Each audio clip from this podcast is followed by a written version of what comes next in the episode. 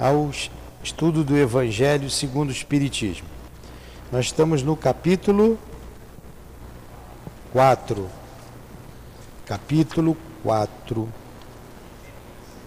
Item 26. Ninguém pode ver o reino de Deus se não nascer de novo. Vou ler uma, uma anotação aqui de Mateus para fazer a prece, do mesmo capítulo 4.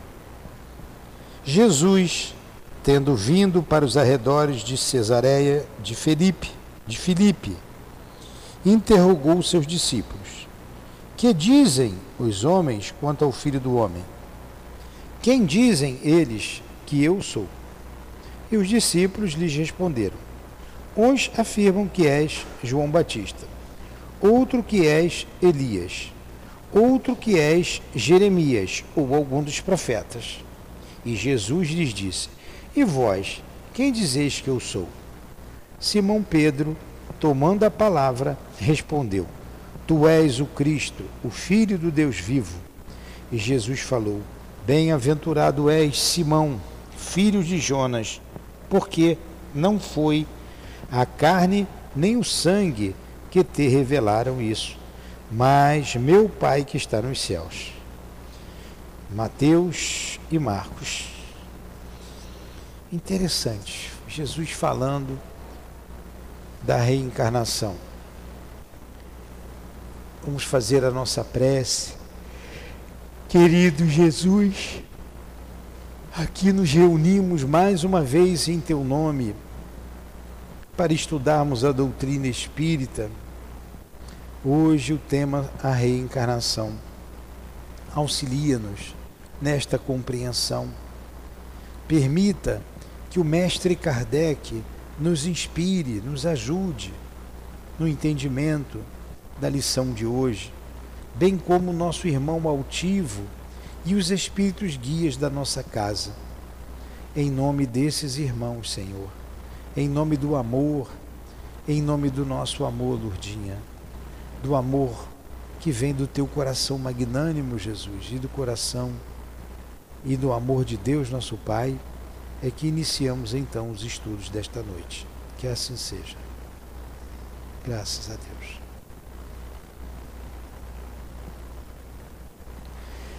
Então vamos lá. Na verdade, aqui essa narrativa, né, Jesus falando da reencarnação, né, era confusão que eles faziam a respeito da reencarnação. Eles sabiam da reencarnação, mas não sabia como era que acontecia. Nem os apóstolos sabiam direito. É, o doutor da lei, Nicodemos, que conhecia com profundidade a lei, não sabia. Né, Jesus chama a atenção dele, é mestre em Israel e não sabe dessas coisas. Então Nicodemos também não conhecia como se dava a reencarnação. E a gente vem estudando aqui os diversos capítulos, seu item 1, item 2, e vamos para o item 26, que é apenas uma observação. A gente está terminando esse capítulo aqui da reencarnação.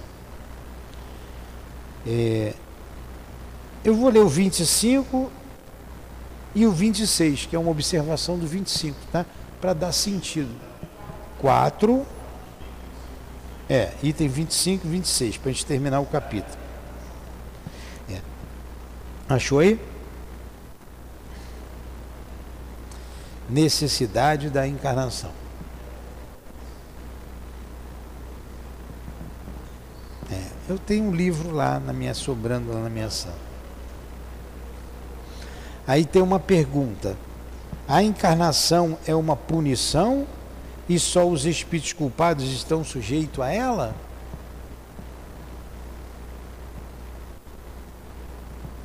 A passagem dos espíritos pela vida corporal, respondem os espíritos. É São Luís que dá essa resposta.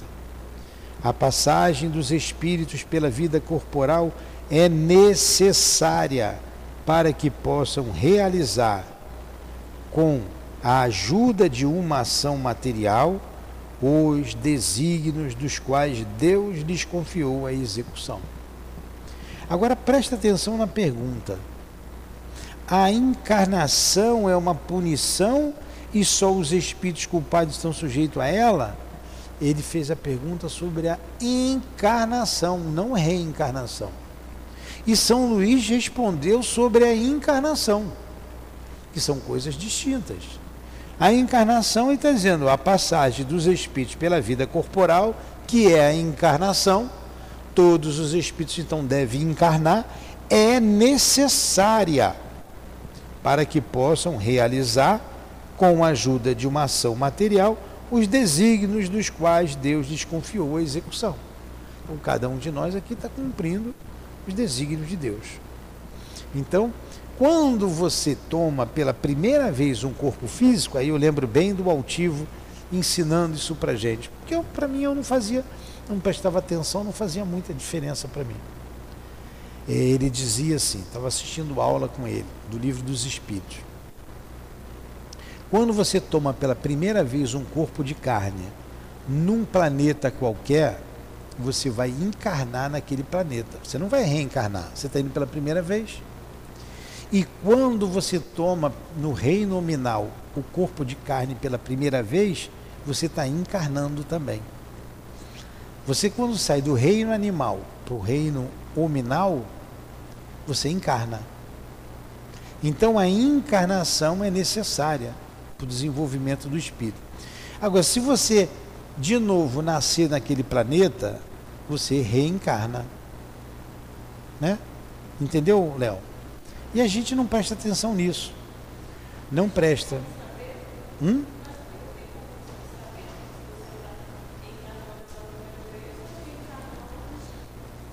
Na resposta que Jesus dá a Nicodemos, que nós estudamos lá atrás, ele diz assim: o espírito sopra onde quer. Você não sabe de onde ele vem nem para onde ele vai, né? Então você não sabe de onde você veio. Você veio de, Jú de Marte, de Júpiter? Você não lembra. A gente não lembra da vida passada. Agora, pelo andar da carruagem, a gente aqui estudando doutrina espírita, a gente já está aqui há muito tempo. Somos muito rebeldes. Diz que está reencarnado na Terra, lá na frente a gente vai estudar isso. Os espíritos que estamos aqui na Terra são considerados espíritos rebeldes à lei de Deus. Eu creio que nós somos os rebeldes dos rebeldes, porque a gente vem ouvindo a mesma coisa desde a época de Moisés. Para ser espírita agora, não é de agora. Para você ser espírita, trabalhador, dedicado, não é de agora. Missionário, pelo menos eu não sou. Né? Acho que vocês também não se consideram assim. Então, é devedor mesmo. Rebelde mesmo. Mesmo conhecendo, a gente faz as bobagens, né? Rebeldia pura. Aí ele continua aqui. Vocês podem interromper aí a hora que quiser. Tudo bem, Rafaela? Você está aqui no centro espírita, na sala de aula. Tá? Não. Primeiro deixa eu te localizar. Agora eu vou localizar você, tá? No estudo. É, tá, é o capítulo 4, item 25. É logo, logo na quinta, sexta linha ali. É, deu uma ajuda material. Isso é necessário para eles mesmos, porquanto a atividade que são obrigados a desempenhar ajuda-os no desenvolvimento da sua inteligência. Olha só, a gente vem aqui cumprir os desígnios de Deus e essa atividade no corpo carnal desenvolve a nossa inteligência pelas próprias dificuldades que tem, uma opção de dificuldade, dificuldade de sobreviver, né, desde o princípio. Hoje eu estava ali com o, o arquiteto, um amigo nosso, pensando no como nós vamos fazer ali os cômodos. Aí eu estava falando para ele, eu raciocinando aqui, eu, já mudei aquilo algumas vezes, pensando no melhor, na melhor acomodação. Coloca para lá, não, coloca aqui, faz assim hoje já estava bem definido na minha cabeça. Então o que, que eu estou fazendo ali? Eu estou desenvolvendo meu raciocínio, a inteligência. Por sua vez, ele também. Ele também. Pensando onde que eu vou fazer, como é que eu vou fazer, onde é que é o melhor lugar para todos nós, né? Não estou pensando por mim, pensando por todos nós. E se eu cometer um, algum erro, vai prejudicar todo mundo, porque a casa é nossa. Olha você desenvolvendo a inteligência. E desde o princípio é assim, desde do homem primitivo, que a gente nós éramos nômades, né? Devíamos dormir no meio do mato, um buraco, numa caverna qualquer, brigando com os bichos, puxando o bicho de lá para entrar, até que a gente começa a, a deixar de ser nômades, a plantar, a colher, já constrói uma casa melhor. Hoje a gente já tem uma moradia bem melhor. Olha aí quanto tempo a gente vem desenvolvendo esse raciocínio. Saímos do macaco para cá, né? Ontem eu estava lendo, ontem não, foi ontem, quarta-feira. A gente estuda aqui a revista espírita. E tem um espírito que fala da vida em Júpiter. E o Kardec faz oitenta e poucas perguntas a ele. Pergunta do Kardec, né? E, mas ele divide a vida em Júpiter, como é que é a vida do animal, é a vida social, como é que eles se alimentam. Interessante isso tudo, né? Aí o espírito, de vez em quando, dá um, um, um chega para lá no Allan Kardec, de vez em quando eles davam um chega no Kardec. Até engraçado. E Kardec insistia na pergunta de maneira diferente. Pô, e, como é que ele falou? Lá tem guerra, inútil essa pergunta, é inútil essa pergunta. Que ele perguntou se em Júpiter tinha guerra. Então ele está dizendo que Júpiter é uma, um mundo muito superior à Terra. Aí o Kardec pergunta assim: o que seria do homem mais socializado aqui da Terra e mais inteligente, que, que lugar ele ocuparia em Júpiter? Que lugar ele ocuparia na sociedade de Júpiter? Aí o Espírito responde: a dos macacos aí no vosso mundo. A dos macacos. E ele coloca lá que é um, é um mundo que tem de espíritos bons. Então não tem guerra, não tem doença, mas ainda tem corpo. E está na na, na, na, ele fala na segunda ordem. A segunda ordem são os bons espíritos.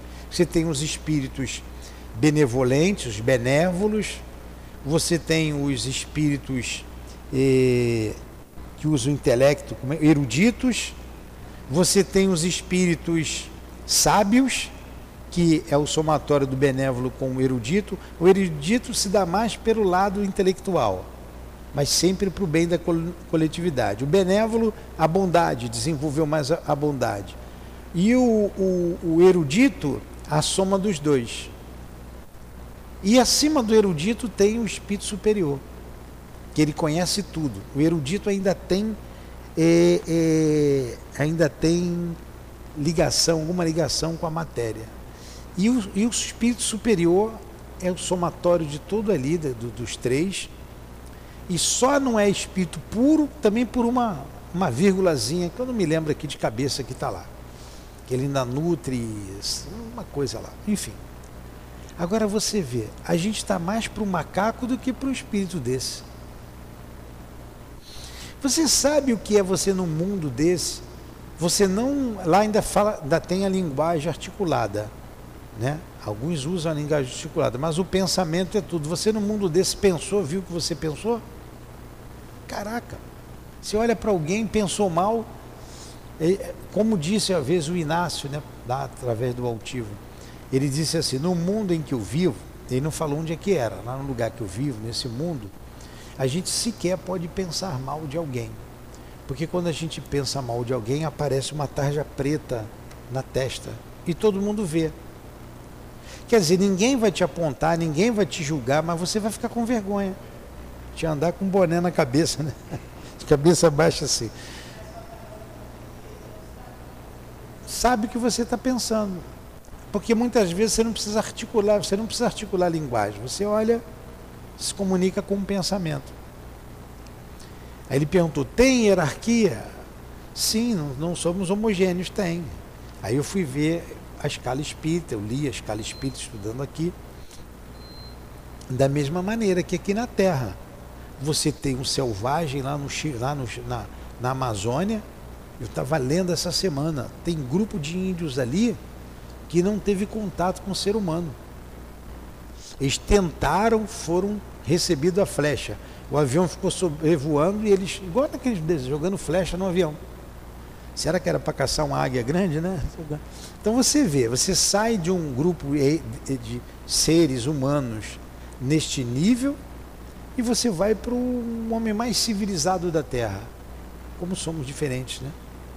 Diferentes, estágios diferentes.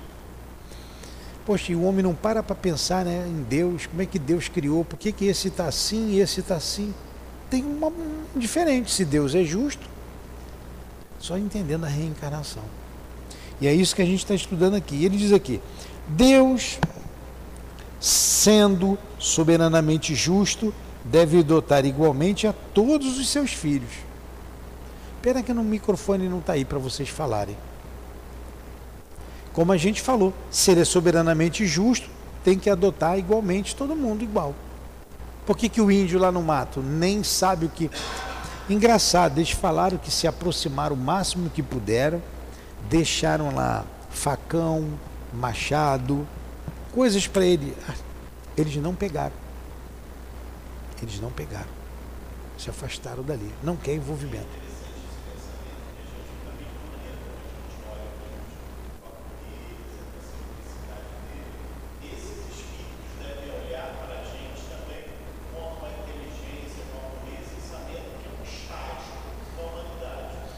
Ó, eu não sei. E deles não. Eu vou dizer uma coisa para você. É, muita gente fala do indígena nos livros, teorizam. Eu convivi, convivi não. Eu fui várias vezes, várias vezes. Todo ano nós íamos lá e fazíamos contato com algumas tribos. Eu vou te dizer uma coisa, é muito bonito no, numa fotografia. Conviver. Eu já contei aqui. Tinha um posto lá da FAB e a pista, eles conservavam a pista, tinha uma tribo ali perto, lá no Xingu, bem na beira do Xingu. A gente quando ia lá, ia lá para o Rio Ronulo. Deixa eu marcar aqui onde é que eu estou. Fica contando história, né? É assim, tem um rio Coluênio, tem um Ronulo, forma a bacia do Xingu, que é o Morená. Vocês já ouviram falar em Morená na escola de samba, né? Ó, oh, Morená, morada do sol e da lua. Ali é o Morená. É o encontro das águas do Ronulo com o, o Coluênio e forma então a bacia do Xingu, que vai ser um afluente lá do Rio Amazônia, né? acho que é afluente direito do Amazônia. Então esses rios vêm do Mato Grosso. Mato Grosso, eles vêm, se reúnem ali. A gente posava lá nessa esse destacamento da FAB, descia, era bem pertinho do rio e vinha de barco aqui para o Ronulo. A gente ficava no Ronulo, vinha de barco, duas horas de barco, duas, três horas de barco para não ficar perto dos índios, que é incomodativo, incomoda. Era bem longe. De vez em quando ia um índio lá na canoinha dele. A gente levava com a motor de polpa que a gente chamava de voadeira, né? Eles vinham no remo, chegava lá, remava três, quatro dias lá para conversar com a gente. Acabou esse posto, eles conservavam a pista, dá muito tatu, tatu faz buraco na pista pra caramba. Então, para o avião pousar, tem que estar tá, pista limpinha. Eram uns, uns índios que moravam ali mesmo, ganhavam as coisas lá que eles precisavam e trabalhavam ali ajudando na conservação da pista. A FAB acabou com esse posto. Acabou, não teve mais. Acabou todo o apoio. E mais nós fomos lá uma vez mais, a última vez uma vez mais no ano seguinte, fomos lá. Depois não pudemos mais voltar. Problemas políticos, essas coisas todas aí. Quando nós chegamos lá, não tinha mais pista. Nós não fomos de avião, fomos de helicóptero, fizemos várias pernadas. Era Brasília Xingu. Xingu, Brasília. Brasília que dava apoio. Mas é distante. A FAB cedeu as casas para os índios, o rancho, tinha umas três ou quatro casas lá dos, dos militares que trabalhavam lá. Umas casas de alvenaria, aquele chão de taco, né? Eles colocam aqueles tacos, antigamente tudo de taco, enceradinho, limpinho.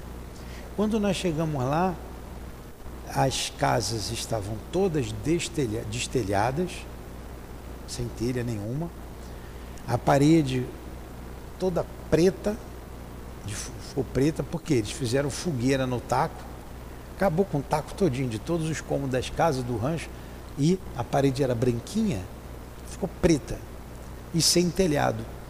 Eles tiraram o telhado dali e levaram para a Oca. Nem o cacique quis ficar ali. Tirou o telhado e levou para a Oca, que a Oca era de, de palha. Ficou uma Oca com um telhado. É. Agora você vê. É, não estou dizendo que. Claro que tem inteligência, tem inteligência. Mas não tem os nossos costumes. Não tem.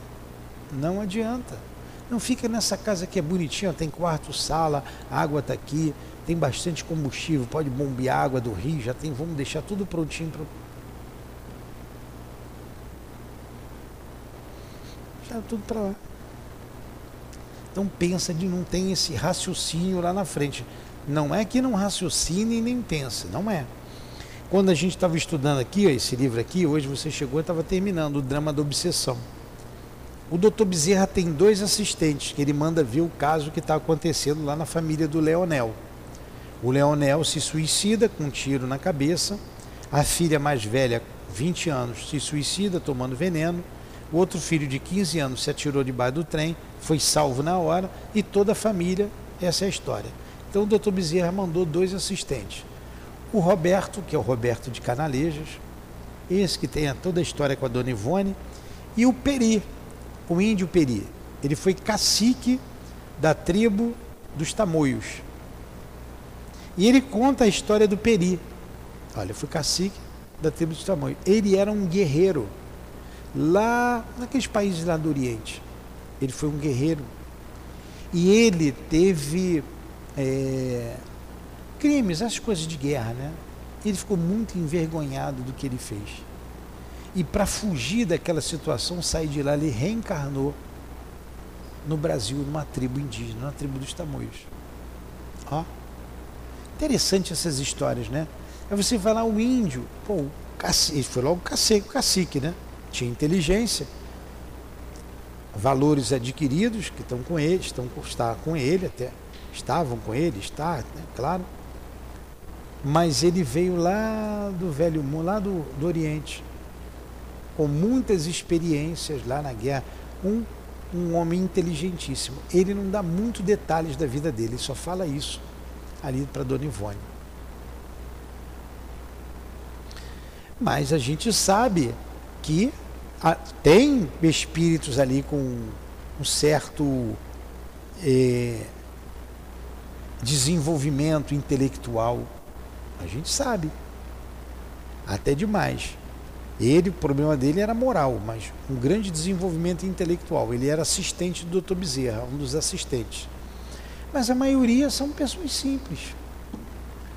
Curumizinho, curumi. A gente ia lá para fazer moitará. Ó. Moitará é troca. Então você levava o sabonete para as índias, elas gostavam do sabonete, as coisas de mulher elas gostavam. Aí trocava por uma maritaca, Trocava. Maritaca é um periquitinho pequenininho. Mas eu nem ligava, levava umas coisas lá para eles lá. Uma, ah, não vou contar história, vou ficar contando história de lá. Mas vamos aqui para o Evangelho. Mas está na reencarnação, né? Eles estão lá. Aí ele continua aqui, né? Deus, sendo soberanamente justo, deve dotar igualmente a todos os seus filhos é por isso que ele dá a todos o mesmo ponto de partida, a mesma aptidão, as mesmas obrigações a cumprir e a mesma liberdade de agir. Qualquer privilégio seria uma preferência e qualquer preferência é uma injustiça. Mas a encarnação é apenas um estado provisório para todos os espíritos. É uma tarefa que Deus lhe impõe no início de suas vidas como primeira prova do uso que farão do seu livre arbítrio. Olha aí a primeira encarnação do ser num rei nominal. Ele disse aqui agora: Deus impõe no início de suas vidas como primeira prova do uso que farão do seu livre arbítrio. O animal não tem livre arbítrio. Senão o urso que comeu o camarada lá, o caçador, ia responder pelo crime. Né? Animal não tem livre-arbítrio. O cachorro que mordeu o outro ali, coitado. Então, quando você faz a primeira prova do uso do seu livre-arbítrio, encarnação. Por isso Deus lhe põe encarnação, para você progredir. Depois você vai reencarnando, reencarnando, reencarnando. Só vai encarnar, vai ter esse nome, vou sair daqui para Júpiter. Opa, você é macaco lá em Júpiter. Ele perguntou uma coisa ali na revista espírita. É, pode um homem sair da Terra e reencarnar em Júpiter? Ele disse assim, pode. Pode. Mas ele vai direto da Terra para Júpiter? Ele não, ele vai fazer um estágio, vai ficar um tempo né, para se adaptar a um novo planeta.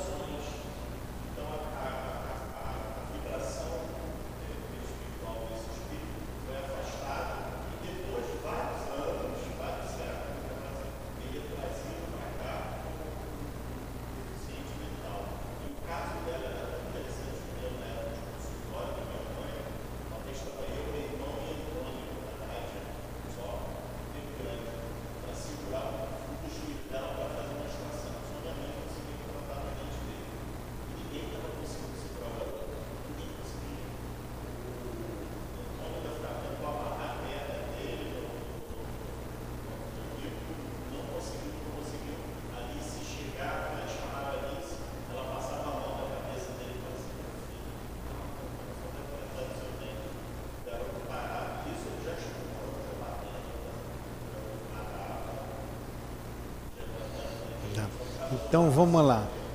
Vou repetir aqui o que o Léo falou, porque eu sei que em casa quem está nos ouvindo é uma porção de história hoje. Hoje a aula tá boa, né? Ele contou de uma assistida lá da obra social Antônio de Aquino, conhecida Malé, do Leon Denis, e da, de uma irmã chamada Alice. Alice tinha sete filhos, dos sete, cinco excepcionais. E dos cinco tinham três brabão, ou os cinco eram brabões. Brabo, brabo, brabo, brabo. E os outros dois eram mais ou menos, não era todo perfeito não. Os sete eram tinham problemas mentais. E, e o pessoal julgando, ela, e era um filho de cada pai, sim, né, aquelas confusões que a gente sabe que tem em comunidade.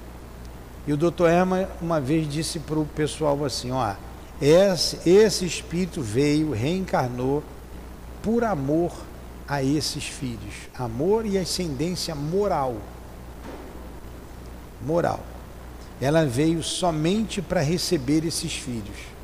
E ele contou ali um caso em que a dentista, que era a mãe dele, a Lúcia Moreira, foi tratar de um deles e três homens segurando e não tinha, não tinha acordo.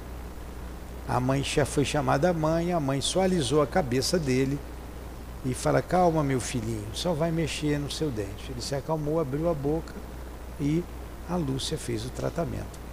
Então, olha só como a gente não tem que julgar ninguém, a gente não sabe que espírito é aquele. E um desses espíritos foi revelado pelo Dr. Herman, que ele veio de outro planeta, já tinha destruído muitas Muita gente nas guerras aqui no, no, no planeta Terra foi banido da Terra, né? voltou para cá e só pôde reencarnar num corpo deficiente. Quem é que, qual é a mãe que recebe os cinco espíritos assim? Tem que ser uma missionária mesmo. Tem que ter muito amor no coração. Muito amor no coração. Então vamos lá. É isso aí, a reencarnação aí, está tudo dentro da reencarnação. O índio lá do Xingu, a tribo que nós citamos, a, a nossa irmã, como é o nome dela? Alice, e os filhos da Alice, tudo dentro aqui da reencarnação. E São Luís continua. Aqueles que realizam essa tarefa com zelo transpõem rapidamente e menos penosamente esses primeiros degraus da iniciação e desfrutam mais cedo do resultado do seu trabalho. Então depende de nós acelerar esse processo ou se demorar ali. Né? Aqueles que, ao contrário, fazem mau uso da liberdade que Deus lhes proporciona, retardam seu adiantamento. É assim que, por sua obstinação, podem prolongar indefinidamente a necessidade de reencarnarem. É aí que a reencarnação se torna um castigo. É, como esse caso que você citou, do espírito deficiente no corpo que destruiu civilizações com a guerra. É banido do planeta, retorna ao planeta e ainda numa condição de um corpo defeituoso. Olha quanto tempo esse, esse espírito estacionou. Então vamos partir de uma premissa que com ele foram criados outros milhares de espíritos. No mesmo dia, na mesma hora, vamos, vamos aqui é, elucubrar que Deus criou e mandou esse grupo de espíritos para a Terra, no mesmo nível. Com certeza, uns foram aproveitando, ele ficou para trás. Ele ficou para trás. Né? A família espiritual dele foi embora. Eu lembro do Altivo, assistindo as aulas lá com ele, ele sempre se referia a mim e dizia que eu era o mais rebelde do grupo. O Nilton, que é o mais rebelde do grupo. Falei, pô, então eu fiquei para trás, né? Fiquei para trás. Graças a Deus agora a gente acordou e eles estão nos ajudando aqui. Então vamos lá. Aí vem aqui, ele termina a mensagem São Luís. Aí tem uma observação. Vamos para a observação, para a gente terminar o estudo. É, uma comparação simples fará compreender melhor essa diferença. O estudante só chega aos graus da instrução superior após haver percorrido a série de classes que a eles conduz, conduzem. Essas classes, qualquer que seja o trabalho que exijam, são um meio de atingir o objetivo e não uma punição. O estudante dedicado abrevia o caminho e nele encontra menos dificuldade. O mesmo não acontece com aquele cuja negligência e preguiça obrigam a repetir certas classes. Não é o trabalho da classe que é uma punição, mas a obrigação de recomeçar o mesmo trabalho. É um aluno que fica reprovado, né? Assim ocorre com o homem na terra. Para o espírito do selvagem, que está quase no início da vida espiritual, a encarnação é um meio de desenvolver a sua inteligência. Olha aí a palavra encarnação de novo. Assim ocorre com o homem na terra. Para o espírito do selvagem, que está quase no início da vida espiritual, está quase no início da vida espiritual, a encarnação é um meio de desenvolver a sua inteligência. Mas para o homem esclarecido, em que o sentido moral está amplamente desenvolvido e que é obrigado a repetir as etapas de uma vida corporal cheia de angústias, quando já poderia ter chegado ao objetivo, a encarnação é um castigo, pela necessidade em que se encontra de prolongar sua permanência nos mundos inferiores e infelizes. Aquele que, ao contrário, trabalha ativamente para o seu progresso moral, pode não só abreviar a duração da encarnação material, como transpor de uma só vez os graus intermediários que o separam dos mundos superiores. Então, como é belo entender esse mecanismo da lei de Deus, porque tudo que vem de Deus é perfeito. Então, Jesus veio como espírito imperfeito. Jesus, é difícil a gente admitir isso, né? até pela, pelas religiões ortodoxas que nós tivemos, né? pelas igrejas. Jesus, imagina Jesus um homem das cavernas. Mas ele passou, esse espírito passou por esse processo até chegar à perfeição. Nós estamos no caminho, no início, como diz os espíritos, mais próximo do animal do que da angelitude. Estamos no processo. Aí é uma opinião minha, é minha opinião. Já externei essa opinião aqui, vou falar de novo, é minha opinião. Eu acho que esse momento nosso é o mais difícil, porque a gente já conhece e você tem que fazer de uma maneira que no fundo você quer fazer de outra maneira, porque você sempre fez assim. É, aquela frase de Paulo de Tarso, Senhor, porque tudo aquilo que eu quero eu não faço, mas aquilo que eu não quero, isto eu faço. Se você não se determinar, como fez Paulo de Tarso, você fica estacionado.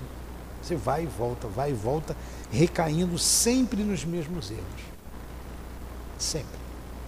Então, é, quando você é primitivo, é primitivo mesmo. Quando você é anjo, é anjo mesmo. Mas quando você não é um nem é outro, é uma luta muito grande. Uma luta interna muito grande. Você já sabe o que tem que fazer. E às vezes te falta força moral para seguir. Né? Então vamos lá, vamos concluir aqui para a gente terminar. Alguma colocação? Os espíritos não poderiam encarnar uma única vez em um único globo e cumprir suas diferentes existências em esferas diferentes? Essa opinião seria admissível se todos os homens estivessem exatamente no mesmo nível intelectual e moral da Terra. Esse espírito lá de Júpiter, que está na revista Espírita, está na revista de abril de 1858. Abril de 58, de 1858. Ele, no século XVI, habitou na Terra. Então, é, uma, uma, uma coisa interessante que ele falou, e que ele estava na varanda, Olha só, o que ajudou ele. Ah, não, isso foi um outro caso. Um outro caso, confundi as bolas ali. Então ele falou, falou, ele deu as respostas muito interessantes. Mas eu vi essa semana, confundi os dois casos. Uma reportagem de um homem, isso é possível, né? É possível. O homem disse que foi abduzido. Estava andando lá no Rio Grande do Sul, no meio daquelas estradas de noite, Contou lá a história, estava indo para casa, a pé, não tinha mais condução, tudo escuro. Ele viu uma luz muito grande, chegou perto, viu uns seres e uma luz foi jogada em cima dele e desmaiou, ele apagou.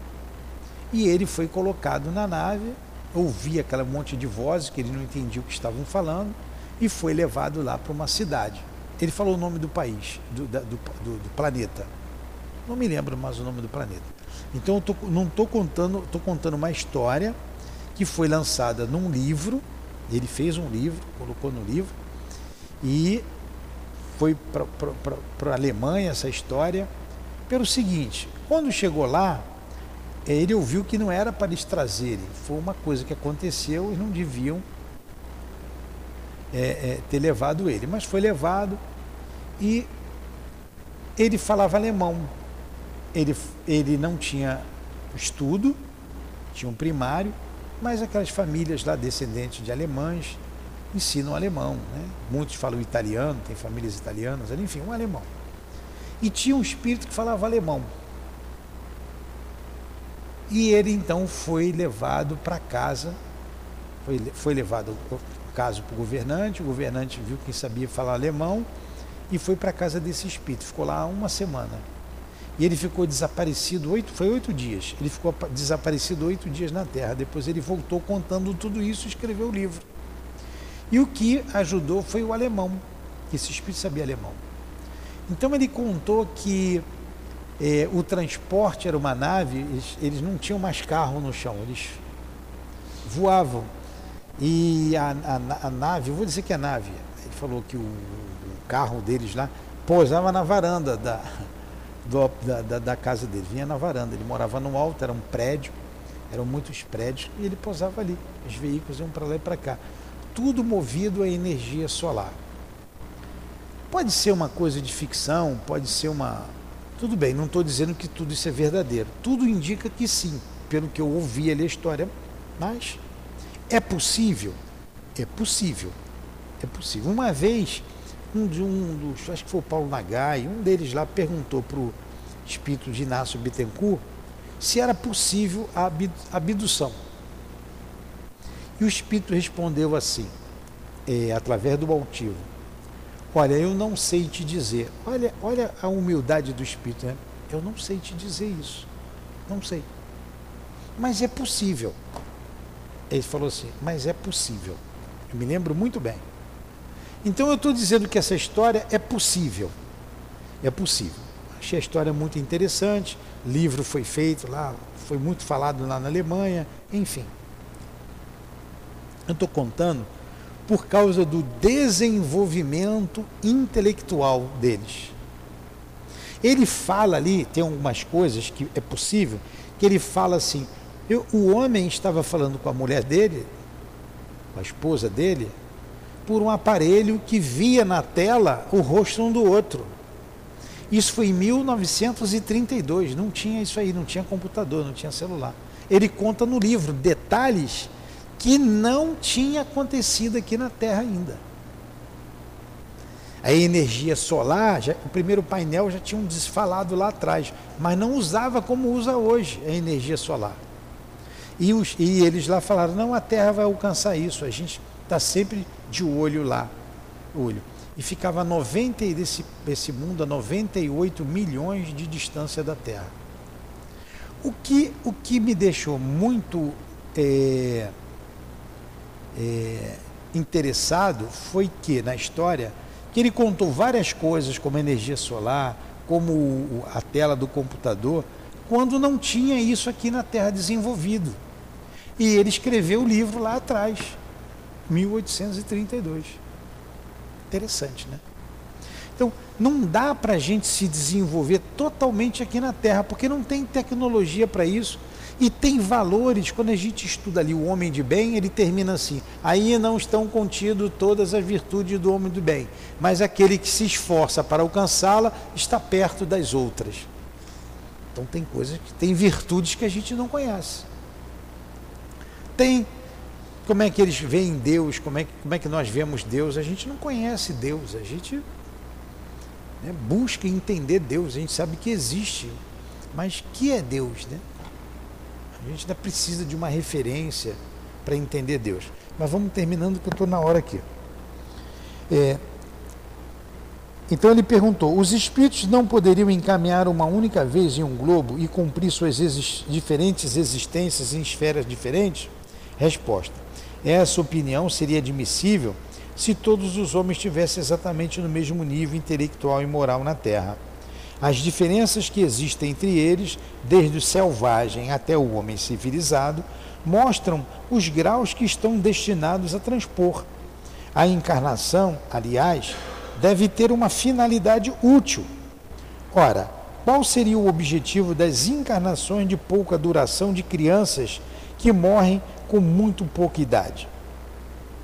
Elas teriam sofrido sem proveito para si mesmas ou para outros no entanto, Deus, cujas leis são soberanamente sábias, nada faz de inútil. Então, se você pudesse progredir numa só encarnação, né, no mesmo grupo, o que seria dessas crianças que morrem cedo? Pelas reencarnações, é agora ele mudou o nome. Pelas reencarnações, ele encarnou, depois ele vai reencarnar. Pelas reencarnações sobre o mesmo globo, quis que os mesmos espíritos se reencontrassem tivessem oportunidade de reparar seus erros recíprocos, tendo em vista as suas relações anteriores. Ele ainda, ele quis ainda estabelecer os laços de família sobre uma base espiritual e apoiar sobre uma lei natural os princípios de solidariedade, fraternidade e igualdade. Interessante, né?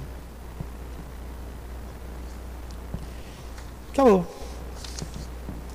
Vamos para o capítulo 5. O capítulo 5 é o maior capítulo do Evangelho. Bem-aventurados aflitos. Perguntas? Foi bom o estudo? Deu aí 45 minutos, está dentro, dentro da do previsto. Terminamos, Senhor, o estudo do Evangelho. Agradecemos ao irmão Luiz, que muito nos inspirou trazendo a sua resposta. A nossa gratidão a esse espírito, a nossa gratidão ao altivo, aos guias aqui presentes, nossos guias, nossos amores. Agradecemos a nossa casa de amor. Muito obrigado a todos vocês. Muito obrigado, Jesus. Muito obrigado, Allan Kardec, pelo esforço, pelo amor que demonstra ter pela humanidade, pelo trabalho que executou.